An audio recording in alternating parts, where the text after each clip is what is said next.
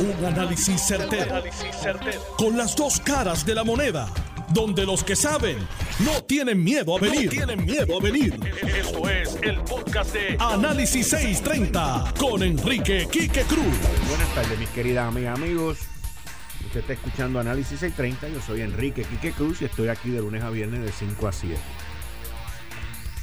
Nos enfrentamos, y digo nos enfrentamos porque estamos ya encaminados a un aumento del salario mínimo federal. Un aumento que honestamente es necesario. Honestamente, eso de los 725 lleva décadas así. Yo no recuerdo antes de que fuera menos de 725. Pero fue hace bastante tiempo. ¿Y qué pasa? Que el aumento según presentado por el senador Bernie Sanders, apoyado por el líder del Senado demócrata Charles Schumer y por Nancy Pelosi, que es la líder demócrata en la Cámara Baja Federal, iría este mismo primer año de 7.25 a 9.50. Eso es un aumento por hora de 2 dólares 25 centavos.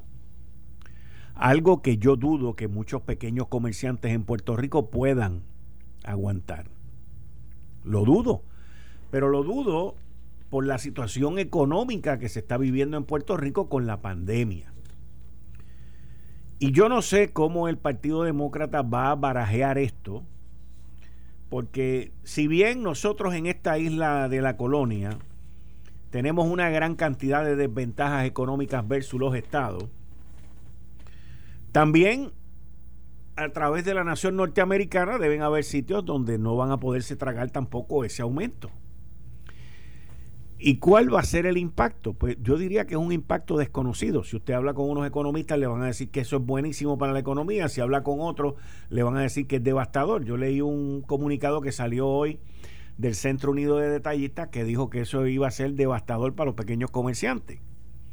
Y es el pequeño comerciante el más que se va a ver visto este, impactado por esto. Todavía no sabemos si esto va a venir con algún tipo de subsidio, con algún tipo de ayuda o con algún tipo de, de, alivio para los pequeños. No se sabe, pero algo van a tener que hacer porque no es que tú subas de 7.25 a 9.50 este mismo año es que eso es una cascada hacia arriba, es a la inversa. Y lo que se están ganando hoy, que llevan, póngale 10 años ganándose 9.50, pues tienes que subirlo X cantidad de dinero para arriba. Y ahí es donde eh, la cadena va a impactar en un momento donde la economía no se está moviendo para absorber un cantazo como ese. Vuelvo y les digo, no estoy en contra, estoy hablando de una realidad que viven muchos pequeños comerciantes ahora mismo. ¿Cómo van a nivelar una cosa con la otra? Yo no sé. Pero está bien difícil en este momento, en este momento. Hace un año atrás, bueno, más de un año, hace año y medio atrás, cuando todo estaba corriendo y la locomotora económica y de la máquina estaba corriendo a mil millas por hora y todo estaba bien, pues se podía manejar hasta cierto punto, pero de aquí en adelante no se sabe. En una economía que no se está moviendo, porque no se está moviendo, en una economía que está parcialmente cerrada, en una economía que inclusive los procesos de vacunación, que son los que nos van a llevar hacia una apertura y hacia un crecimiento económico, pues han tenido sus tropiezos, pero no las fatalidades como se nos quiere presentar. El presidente John Biden había dicho que él quería en los primeros 100 días 100 millones de vacunas. Como les expliqué ayer brevemente, varias personas levantaron la bandera y le dijeron, oye, esa meta como que no es muy allá que digamos, porque Trump estaba cerca de 100 millones, de un millón de vacunas al día.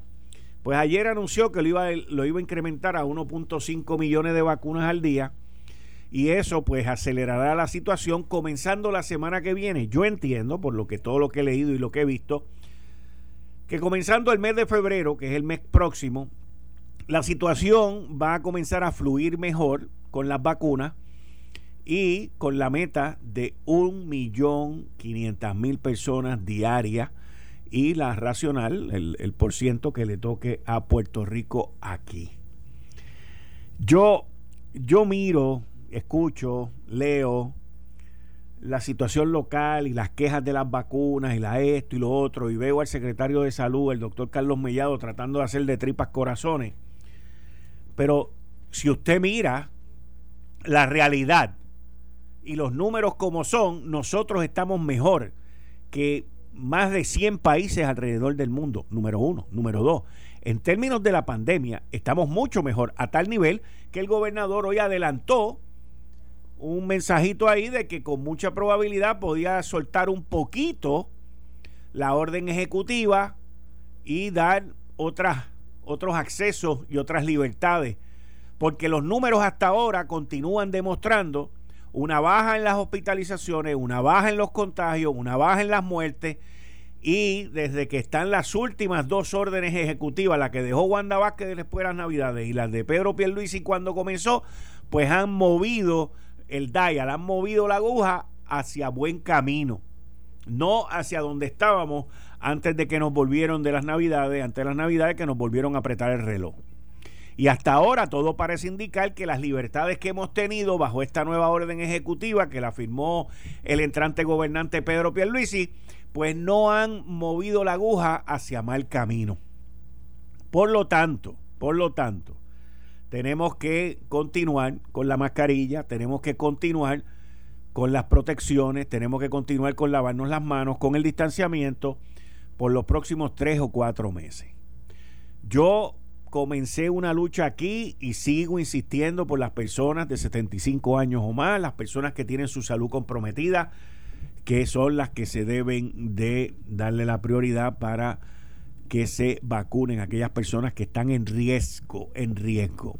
En España descubrieron un tratamiento que se usaba contra el cáncer, lo mencioné ayer aquí, y hoy salió en Endy, en Endy el nuevo día, por lo menos lo vi, en donde ese tratamiento con animales y, y, y en laboratorio ha resultado con una efectividad excelente y ahora van a la tercera parte con los humanos los avances continúan y todo, todo, todos los desarrollos que se vayan llevando a cabo van a ayudar a que esta situación continúe. Definitivamente, yo no veo personalmente, ni he escuchado, vamos a estar claros de eso. Estamos ya básicamente a fin de mes, 26 de enero. Yo no he escuchado que hayan empezado a trabajar con las escuelas públicas, estoy hablando de escuelas públicas, yo no he escuchado que estén laborando en las escuelas públicas para estar abiertas o para pensar abrirlas, inclusive para después de Semana Santa. Yo no sé si existe un plan, pero deberían de ya estar implementando los arreglos de las escuelas, la habilitación de las escuelas y que no esperen a vacunar a todo el mundo o hacer todas las cosas que tienen que hacer con el Departamento de Educación Pública. Pues entonces decir, ah, mira, este, vamos ahora a arreglar las escuelas y vamos a ver, las escuelas llevan cerradas más de un año, eso debe estar destrozado, algunas deben estar vandalizadas y hay que volver a trabajar en todas esas escuelas, ahí se van a ir cientos de millones de dólares y hay que ver cómo, cuándo y cómo y dónde se va a comenzar con eso, porque no podemos esperar de aquí a dos o tres meses para que eso ocurra. Todo debe de marchar igual. Hoy vi un artículo que dice que en los Estados Unidos de América, en los 50 estados donde se han comenzado las clases con los niños, son muy pocos los contagios y los incidentes que hay.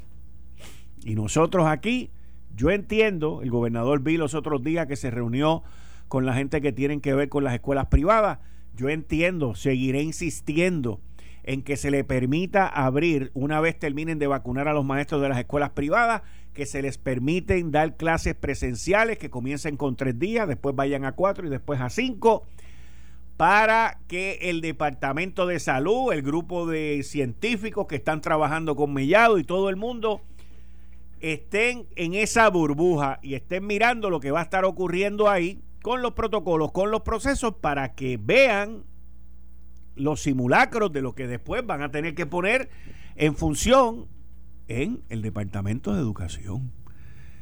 Cuando comiencen a abrir el Departamento de Educación. Y vislumbro que durante este verano van a haber clases. Y no creo que deba ser una violación a ningún convenio, ni creo que deba de formar ningún lío, pero yo entiendo que este verano deben haber clases. Y de igual manera también entiendo que a los maestros se les debe buscar, a los maestros del sector público, se les debe buscar un bonito o algo, ya que están repartiendo tantos chavos y hay tanto aumento de salario en los empleados públicos y todo eso, por trabajar el verano. Yo, yo, no, yo no veo el sistema de educación público trabajando como se trabajaba antes de la pandemia. Y voy a ir más lejos, antes de los terremotos. El, sistema de educación pública, con el rezago que tiene, con las dificultades, con la ausencia y con la separación que ha habido en todo este año y pico, va a tener que entrar en un nuevo sistema de calendario donde sea mucho más ágil, donde esos meses larguísimos de vacaciones ya no puedan estar por los próximos dos años, porque de alguna manera esos nenes y esas nenas tienen que recuperar lo perdido. Y no me vengan con la cuestión de que no, lo hemos hecho a través del Internet. No, hombre, no, eso no ha sido así. Eso no ha sido así. Y no podemos agarrar a esas generaciones que están ahora mismo en el sistema público y en el privado, no podemos tirar la pérdida, porque lo que va a suceder es que de aquí a 20 o 30 años, la criminalidad, los embarazos, las enfermedades y las situaciones sociales van a estar sin ningún tipo de control y luego van a venir unos científicos y unos sociólogos, con todo el respeto lo digo, no estoy faltando el respeto ni nada, y van a decir, esos son los hijos de la pandemia, esos son los estudiantes de la pandemia, esos fueron los que estuvieron un año sin clase. Así que o sea, tenemos que movernos, tenemos que movernos. Antes de que entre con el otro tema, eh, la oficina del inspector general de Homeland Security detectó una falla en el 2018 con el manejo del, del dinero en lo que tiene que ver con la venta de boletos de las lanchas de Vieques y Culebra. Miren, el mundo de hoy, el mundo de hoy, Estamos en el 2021. El mundo de hoy, con los avances tecnológicos, exigen, exigen el eliminar los procesos donde la gente toca el dinero. Yo recuerdo, cuando yo empecé en, en las líneas aéreas, que usted se montaba en un avión y una línea aérea como la que yo trabajaba tenía 1.500, 1.600 vuelos al día. En esos 1.600 vuelos volaban millones de personas y de esas millones de personas, muchas de ellas compraban bebidas alcohólicas. Y yo recuerdo que hasta hace menos de 10 años, por toda esa larga vida que eso se había hecho, porque no existía la tecnología, no existía el internet en los aviones, pues era todo cash. Y usted venía y compraba un drink, un, traguito, y le cobraban 5 pesos y le daban 15 de vuelta. Y no todos los asistentes de vuelo, pero yo recuerdo haber visto asistentes de vuelo que iban a la primera clase, que la bebida es gratis, y sacaban unas botellas y las llevaban para atrás, y usted veía el movimiento así, pero uno no puede decir nada, uno no se puede meter en eso. Y al final, cuando vino la crisis de las líneas aéreas, esto fue más o menos como en el 2008, creo que fue, o en el 2005, 2006, que ya los avances tecnológicos estaban, eliminaron el cash en los aviones. Y ahora, hoy en día, mucha gente no se acuerda de eso, pero la única manera que tú te puedes comprar algo de comer o de tomar dentro del avión es con una tarjeta de crédito, con una tarjeta de débito. Lo mismo pasaba aquí con el peaje este de Buchanan, que se rifaban los carriles y ahí se tumbaban anualmente cerca de 30 millones de pesos. Lo mismo pasaba con las rentas de los locales en el aeropuerto Luis Muñoz Marín y otra serie de dependencias donde la mano amiga se metía a no cobrar lo que tenían que cobrar. Y así la tecnología le ha brindado la oportunidad no solamente a los gobiernos, pero a la empresa privada de ir eliminando la tentación, de ir eliminando la mano amiga y de que todo sea electrónico y los ingresos se han multiplicado. Yo recuerdo y esto era cuando Raúl Maldonado estaba en Hacienda, en el último segmento de, su trabajo público, que hubo una crisis con las lanchas. Y ahí él vino en conjunto con la gente de ATM y pusieron un sistema de venta de boletos electrónicos. Y recuerdo que ese primer verano, que creo que fue el del 2018 también, anunciaron que habían roto todos los récords de venta de pasajeros, que la cantidad de pasajeros era enorme que había ido para Bequis y Culebra en ese verano del 2018. No, eso no era verdad. Ellos estaban diciendo eso era, que eso era verdad a base de la cantidad de dinero que estaba entrando, pero es porque habían instalado un sistema electrónico que le estaba supliendo muchísimo más dinero, que estaba contabilizando las cosas ahora de verdad. Y ellos entendían que habían tenido el mejor verano. No, no fue que tuvieron el mejor verano. Los veranos siempre han sido buenos. Lo que fue bueno es que la tecnología los ayudó a que la mano amiga no se quedara con la mitad de los chavos.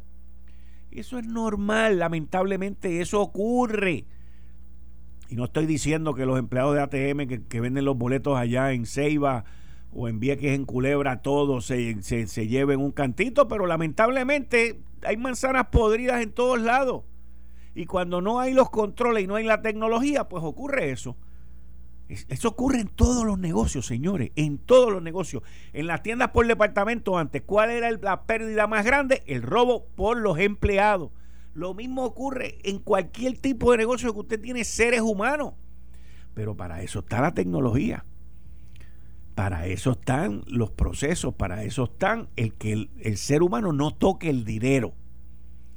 En los restaurantes, por ejemplo, ¿cuál es el, proceso de mayor pérdida? Que la gente se roba las cajas de langosta o las cajas de filete yo tengo amigos que han tenido restaurantes y me lo cuentan. Tienen que tener cámara, los echan en un zafacón, hacen 20 barbaridades. Pues eso es parte eh, del costo de hacer negocio. Y esa es la realidad. Y usted con la tecnología, pues pone cámaras aquí, pone gente que esté, el que el amo del caballo que tiene que velarlo. Usted está todo el tiempo pendiente, está, está viviendo ahí, pues usted controla eso. Si usted se va a viajar y se va a gastar billete, pues se chavó el negocio. Se chavó el negocio. Y lo mismo pasa con el gobierno. El gobierno tiene que buscar todos los sistemas para que los empleados no toquen el dinero. No toquen el dinero. Y una vez eso ocurra, usted va a ver cómo los recaudos van a incrementar. Bien sencillo. Esto es bien sencillo. Así que vamos a ver, vamos a ver cómo se sigue desarrollando esto. Eh, estás escuchando el podcast de Noti1. Análisis 630 con Enrique Quique Cruz. Martes 26 de enero del 2020. Tú estás escuchando Análisis 630. Yo soy Enrique Quique Cruz. Y estoy aquí de lunes a viernes de 5 a 7. Como todos los martes con el licenciado John Mott. Buenas tardes, John. Bienvenido como siempre todos los martes aquí en Análisis 630. Gracias por tenerme.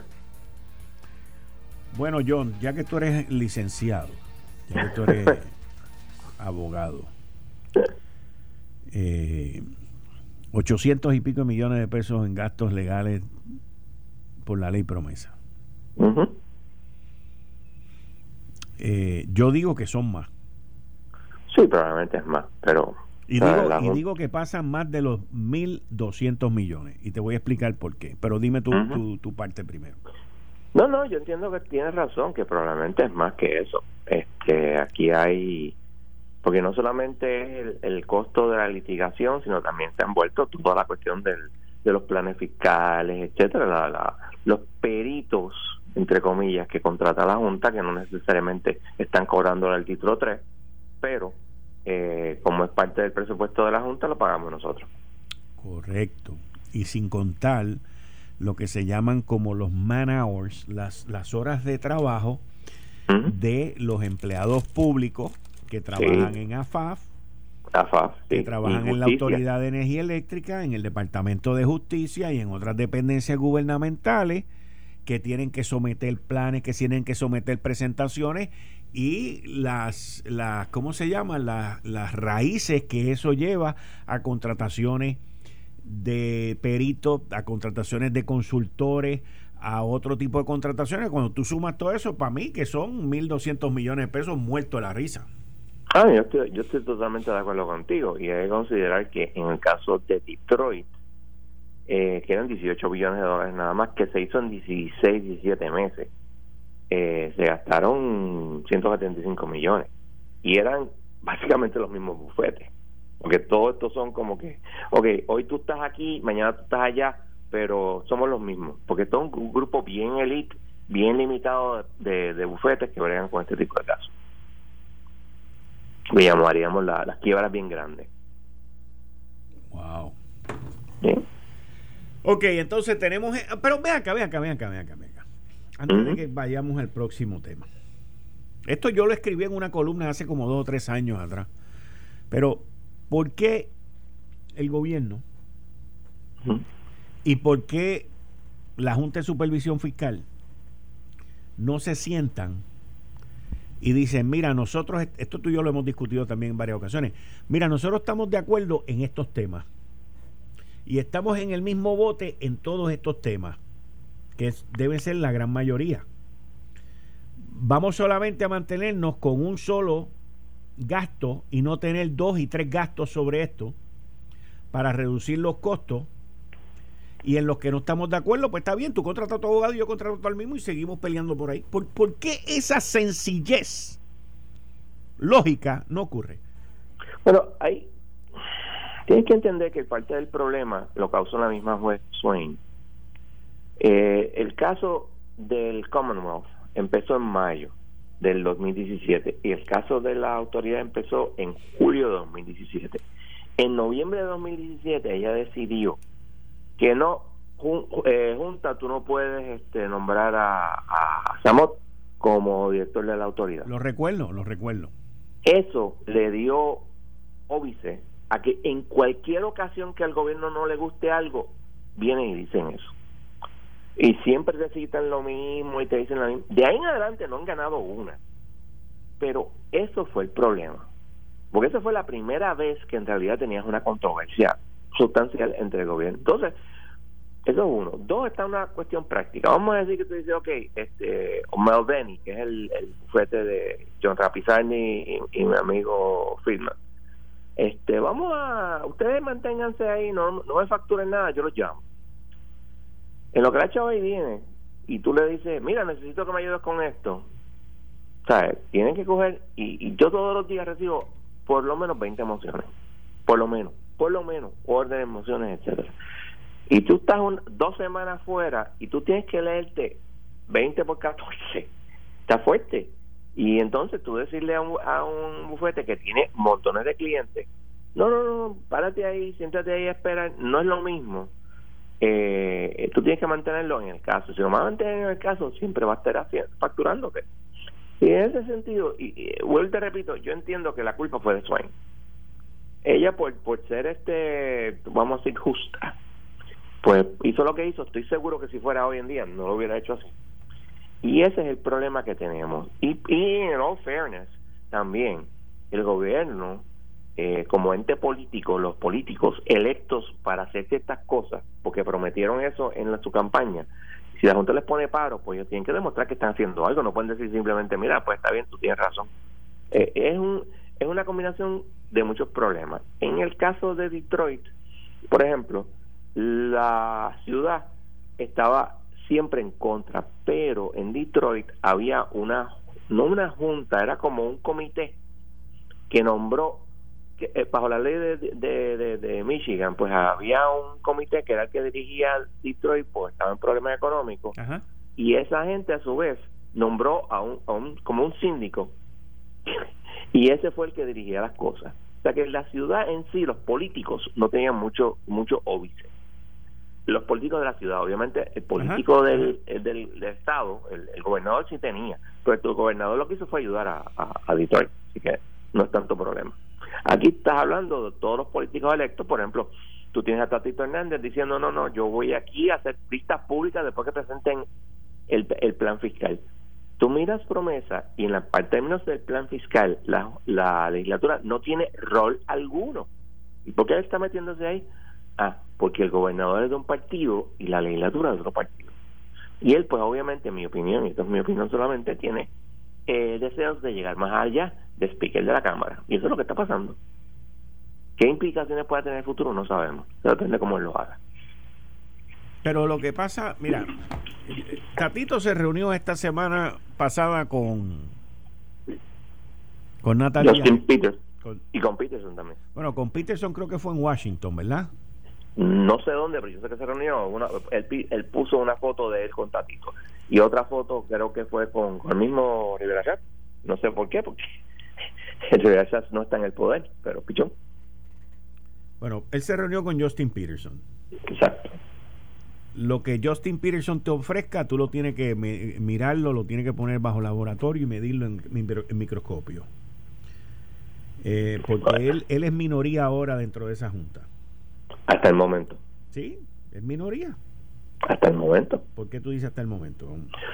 Porque, eh, o sea, si yo fuera a decir si él es minoría o no, yo diría sí. Por todo lo que lo que hemos visto, pero hasta que no veamos issue by issue, como hay cuatro nuevos miembros, cuatro nuevos miembros, sí, pues tú no sabes.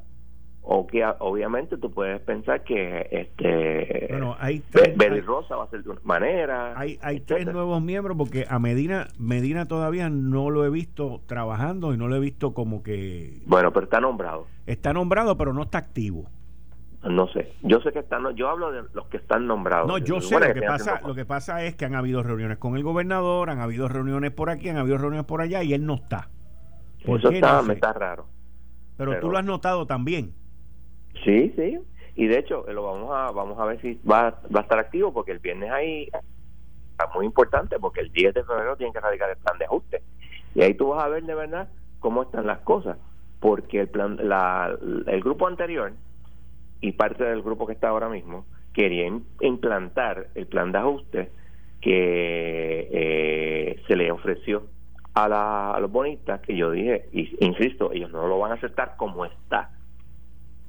Y si insiste el, la Junta y aprueba el presentar ese plan de ajuste como plan de ajuste de la, de la Junta, pues ya tú, sin lugar a dudas, el grupo de o, o siempre estaré en minoría. Pero eso lo sabremos el viernes. Ok, pues, pues el, viernes va a ser un día que vamos a aprender mucho de muchas cosas. Claro, y, mira, es, eh, si vuelvo y repito, si tú me preguntas hoy, yo te digo si está en minoría, pero no lo sabremos en realidad el viernes. Probablemente, porque tampoco sabremos. Y, también, y también veremos a ver si el viernes se activa el nominado Antonio Medina. Correcto. Pues eso es otra cosa. Tú, tú eh, si, si él no está, tú puedes tener un 3 a 3. Eso es un problema. Esa parte yo la veo difícil porque tú tienes a Skill, tienes a Arthur González, este... Tienes dos votos ahí. Exacto. Pero tú no sabes cómo va a ir Andrew Biggs. Acuérdate que Biggs, aunque ha estado tienes a, Biggs, perdóname, tienes a Biggs que ha estado con ellos, son tres. Sí, pero en lo último él estaba en contra de lo que estaba poniendo este Mato Santos. Yo no te estoy diciendo que no voy a votar con ellos. Pero, Mato Santos ya no está. Sí, pero cuando estuvo el momento de que Mato Santos quiso cambiar las reglas de juego, Bex mismo estaba en desacuerdo. Y eso se vio en la vista. Pero ahí tú tienes a tres votos de gente que han estado trabajando. Entonces tienes a Dixon, que... A Nixon, sí. Eh, ¿Es Dixon o es Nixon? Nixon. Nixon. Tienes a Nixon, que es de los nuevos. Eh, Medina, que todavía no está activo. Betty Rosa, que no sabemos por dónde Rosa, que no sabemos. Y tienes a, a, Peterson. Así que vamos a ver. Oye, todavía, inclusive, todavía inclusive, pueden haber cambios en los componentes de la Junta. Y todavía, inclusive, esto es un long shot. Pero inclusive Mato Santos podría volver. ¿Cómo? Eh, las noticias cambian. Bueno, lo que pasa es que tendría que tener una vacante. Por eso hay vacante. Vamos a ver. Bueno, si por ejemplo, Medina, que no ha estado activo, decide, mira, no puedo bregar con esto y, renuncia, pues sí, eh, estaría de acuerdo contigo. Pero no sabemos. Vamos a ver, vamos a ver. Vamos a ver. El viernes va a ser un día importante en cuanto a lo que estamos hablando tú y yo. No, definitivamente, vamos a ver, porque si sigue la cosa como tú crees que va a ir, que va a ser un 4 a 3, vamos a suponer que Medina desaparece o un 5 a 2, whatever, pues entonces no tiene que haber tanto cambio. Pero puede ser un 3 a 3 o podría ser una sorpresa un 4 a 3 y cambiar el plan de ajuste en términos de que se le ofrezca más dinero a los bonistas. Porque vuelvo y repito, o sea, el, el, plan de ajuste que se ofreció no va a ser aceptado. Y la juez quiere uno este que se tenga un apoyo mayoritario. Y en este momento no lo tiene. Entonces esa otra. Vamos a suponer que le presentan el que le da la gana a la junta y queremos un cram down. Puede que la juez acepte hacer el cram down puede que no. No sabemos. ¿Cómo tú crees que la Junta, de, de cara a este próximo viernes, eh, reaccionen al pedido de retribución y de aumento de salario a los empleados públicos? Yo creo que le van a, reaccionar como siempre reaccionan. Explícame de dónde vas a sacar los chavos. Eso es todo. Eh, si te fijas. Y si lo, y si, pero, ok, vamos, vamos a hacer un paréntesis ahí, porque los recaudos han, estado por encima. Los pero están por encima, están por encima de lo que se esperaba, pero están por encima de lo que pasó en el 2019. No. Ahí donde está el problema. O sea, los recaudos han bajado, lógicamente, por el COVID. Entonces, tú bien tienes a la Junta diciendo a los bonistas, mira, tienes que coger menos porque hay menos recaudos. O sea, tú no puedes venir a decir, ah, me tienes que dar más chavos a mí porque hay más recaudo. O sea, eso es inverosímil. Ahora, la que haya más... Pero entonces te pregunto, ¿y cómo reaccionarían entonces los bonistas que están ahora mismo negociando? Porque se están llevando a cabo negociaciones ahora mismo, distintas clasificaciones de los bonistas, ante ese pedido. No, eso va a ser otro ejemplo para decirle a, la juez Hauser, mire juez, esto es ilógico. Vienen ahora y lo que quieren es eh, no quiere, el gobierno de Puerto Rico no quiere pagar. A mí me han dicho más de, más de una parte que el problema ha sido la trifulca entre los bonistas y el gobierno de Puerto Rico, no tanto la Junta. Porque todo el mundo está buscando los mismos chavos. Acuérdate que estamos hablando de un montón de billones de dólares que están en unas cuentitas muy acomodaticias y los políticos lo quieren pausarlos ellos y obviamente los bonistas lo quieren pausar ellos este y pues eso es parte del, del, issue y cuando miras las ofertas todavía queda dinero en, de ese fondo o para los bonistas o para los políticos pero queda dinero ahí hmm. vamos a ver sin contar sin contar que todo va a ser otro bono que la junta dice no el gobierno dice que esto está restringido pero no te explican por qué está restringido cuáles son los parámetros para determinar que eso está restringido y es eso correcto o no correcto. La Junta no ha dicho ni una palabra. O sea que podría, eso va a ser bonus contention de descubrimiento, etcétera.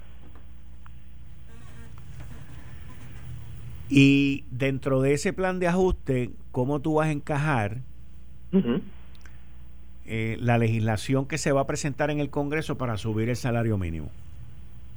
Es otro problema, que aquí no se ha, no se ha discutido, porque esto pasó irónicamente, cuando, ¿te acuerdas? Bueno, tal vez tú eras muy joven. Cuando Romero aumentó el salario mínimo, que dijo, no, vamos a usar el salario mínimo federal. ¿Te acuerdas de eso? Eso fue en los 80. Eh, finales de los 70, principios de los 80. Sí, pues. Romero fue 76 a 84. Pues durante ese tiempo hubo que equiparar los sueldos de muchos empleados públicos porque estaban por debajo. Correcto. ¿Eso, ahora, ¿Eso es lo que pasaría ahora? Estoy seguro de ello. Y otra cosa, el, yo miré la, la, la, legislación. La legislación establece también que después de que se llegue al, último aumento, después de cinco años, el Departamento del Trabajo determina si hay un aumento en el promedio de salario en los Estados Unidos, pues ese aumento porcentual se va a, va a ser automáticamente puesto y añadido al aumento del salario mínimo.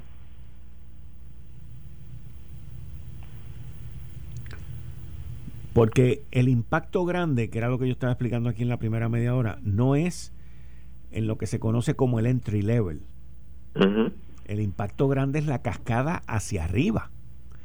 especial. arriba. Eh, si, yo me estoy, si yo me estoy ganando, vamos a decir, este. Si tú te estás ganando, si tú llevas 10 años en el gobierno y te estás ganando hoy 9 dólares la hora, ¿ok? Y el salario mínimo sube a 9.50. Mm, correcto. Pues lo lógico es que tu salario de 9 dólares la hora va a subir mínimo 2 dólares o 2 dólares 25 centavos. Bueno, yo no sé si, si va a ser mínimo, no sé. Y eso entonces, y eso entonces te multiplicaría el, las distintas eh, los distintos pagos que el gobierno tiene que hacer al sistema de retiro, o sea, al, fondo, al, fondo, del seguro del Estado, a los que le toque la ACA, el seguro social, o sea, tú estás hablando, no estamos hablando de 225, estamos hablando de una cascada no solamente de los empleados, pero de pagos que tú tienes que hacer hacia afuera. Estamos hablando aquí de una cantidad de dinero, un billete heavy, ¿viste? No solamente eso, Quique, y tú estás eh, viendo el macro perfectamente bien. Mira el micro, los municipios. La mayor parte de los municipios están quebrados. Hay municipios, estoy seguro que San Juan, Ponce, Arecibo, etcétera, etcétera, van a tener que ponerse bien, bien, bien difíciles y posiblemente votar empleados. Imagínense si le aumentan el salario. ¿Con qué van a pagar? Hmm. Es una cosa, o sea, lo, que estamos hablando ahora no es nada de lo que ningún político haya pensado, incluyendo los, los, alcaldes. Porque obviamente, o sea, defendiendo un poquito a los políticos, o sea, ¿qué político en su sano juicio va a decir, no, no, no me pueden aumentar el salario mínimo? O sea, será para que lo saquen a, a, tiros de, de, del, del, de la oficina de alcalde. Pero por otro lado, pueden pagar ellos eso. Van a tener que aumentar las patentes municipales van a tener que hacer esto o lo otro. No sé. Hmm.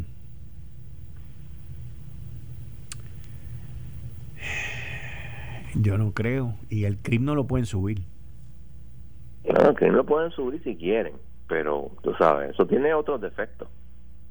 Porque la Junta ha hablado sobre, sobre el. No tanto subirlo, sino retrasarlo.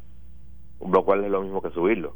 Sí y pues pero eso tiene otras implicaciones. Es que la gente no aguanta el crimen. Bueno. O sea los pequeños negocios ahora mismo están pagando por el crimen por todo ese inventario que está embuchado no saben. Ah bueno. El, el inventario lo que pasa es que el impuesto de inventario deben eliminarlo. No pero eso no lo van a hacer no lo van a hacer no no lo van a hacer los políticos jamás ni nunca lo van a tocar porque son chavos para los municipios que son los, los panitas de ellos. Pero ahora el problema aquí es que tenemos una clase política que solamente piensa en sí misma. Más nada. Tú eres estadista. Recalcitrante. Ok. Yo soy estadista. Y en los últimos, en la última semana, han salido un demócrata senador, Cory Booker, que nunca lo había oído expresarse sobre la estadidad, by the way. Nunca. ¿Ok?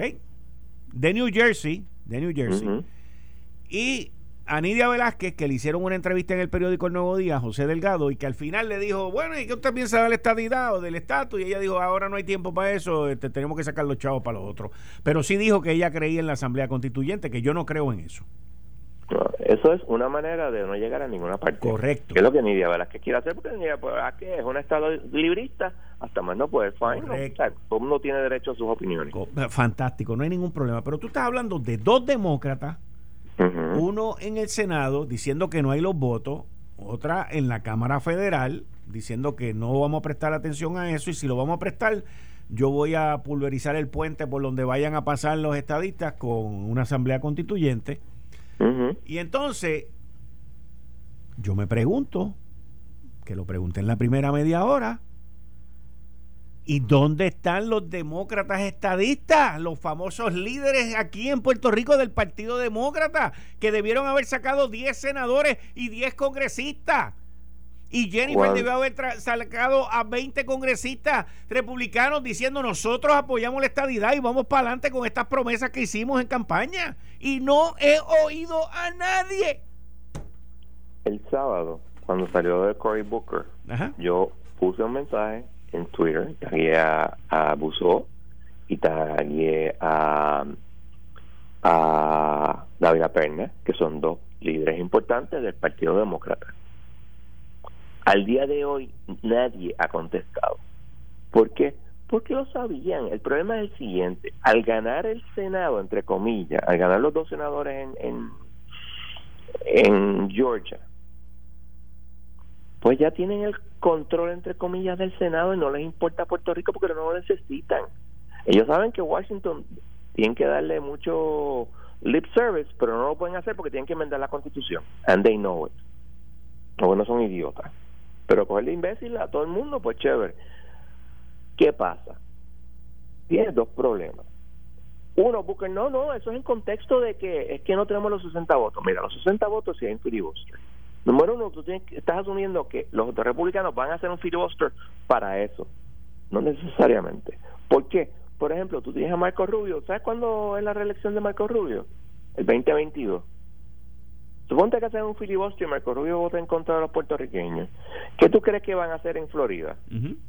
Le van a formar un boicot del caray y Marco Rubio no es idiota. O sea, y hay, tú lo que necesitas son 10 republicanos que voten a, favor para romper el filibuster and that's it. Pero los demócratas lo que estaban prometiendo era prometer por prometer. Los demócratas son tan antiestadistas como algunos republicanos, porque no todos los republicanos son antiestadistas. Vale, tenemos que seguir chavando. Lo que pasa es que el liderato del PNP y los del liderato del Partido Demócrata no sirven para nada para esto. Y esa es la realidad. ¿Cómo ves a Janet Yellen como secretaria del Tesoro, la primera mujer en esa posición y con el conocimiento tan abarcador de la economía, corrió la Reserva Federal por cuatro años. O sea, ¿cómo tú ves ese, ese, nombramiento y esa señora ahí? Es un excelente nombramiento. Tú no tú puedes que no estés de acuerdo con muchas de las cosas que hagas, son otros 20 pesos. Yo cuando era jefa del FED había cosas que no estaba de acuerdo. los targets que ella ponía de inflación eran ridículos. Pero pues, tú sabes, hay que bregar con, las cosas que uno tiene y ella tiene el pedigrí para hacerlo.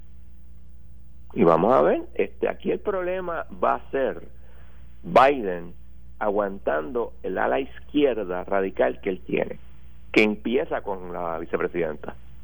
Si puede manejar eso, pues no hay problema. Porque we gotta do business, tú sabes, tenemos que hacer las cosas como se supone. El, el, el aumento del salario mínimo, yo tengo la impresión de que no va a ser tan radical como lo están poniendo. Pero de que va a haber un aumento del salario mínimo, lo va a haber. Además, hace años que no se aumenta el salario mínimo. ¿Década? Sí, o sea, lo aumenten a, qué sé yo, 10, 11 dólares, una cosa. Lo aumenten a los 15, está fuerte. Y, y vuelto repito, no es el problema a nivel nacional. El primer problema a nivel regional y a nivel de la entrada en Estados Unidos, en Puerto Rico no. Puerto Rico es otro, todos los problemas que hemos discutido que aquí ningún otro político quiere hablarlo, porque imagínate, es decir que no, no se puede hacer el, el salario mínimo. John, muchas gracias. Gracias a ti. Nos hablamos el martes próximo o en caso de que surja alguna situación con Baello, ¿ha pasado algo con Baello?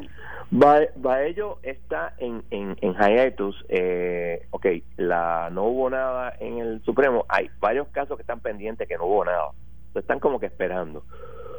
Puede que estén esperando a ver si Biden simplemente dice, mira, este, yo voy a, a retirar el certiorari. Por ahí you granted, eh, aunque el gobierno retire el certiorari, no se retira el certiorari. ¿Entiendes?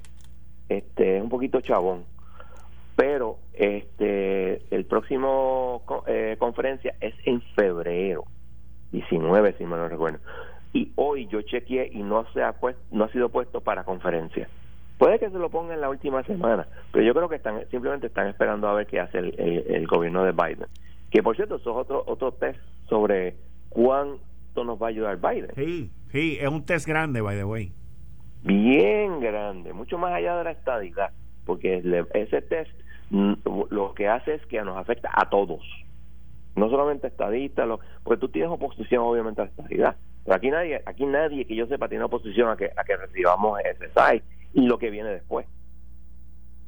Es el otro issue. Pero veremos. A la, a la conferencia, a la reunión del viernes que tiene la Junta de Supervisión Fiscal, ¿tú vas a estar participando electrónicamente? Yo, de calle, claro. Pues entonces vamos a hablar el viernes por la tarde. Claro. Para hacer un recap de, de lo que ocurrió ahí. Eso va a ser bien interesante este y pues veremos. Yo no sé, o sea, todo lo que tú piensas que va a pasar es muy factible que pase. Puede haber sorpresa, puede haber sorpresa, pero lo veremos el viernes. Vamos a ver, vamos a ver de cuánto se compone la Junta y qué pasa en adición a los demás temas que tocamos aquí ahorita. Así que tú y yo nos hablamos entre 5 y 5 y media el próximo viernes, en tres días. En tres días. Nos vemos. Muchas gracias. Bien, ahí ustedes escucharon al licenciado John Mott todos los martes aquí a las 5 y 30 en la sección Ley Promesa 630. El próximo viernes voy a hablar con él en la primera media hora sobre qué transcurrió en la Junta de Supervisión Fiscal, la reunión, qué miembros están activos, qué miembros no están activos, qué puede pasar con esa Junta aquí en Análisis 630. Yo soy Enrique Quique Cruz. Esto fue el, podcast de Notiuno. Análisis 630 con Enrique Quique Cruz. Dale play a tu podcast favorito a través de Apple Podcasts, Spotify, Google Podcasts, Stitcher y notiuno.com.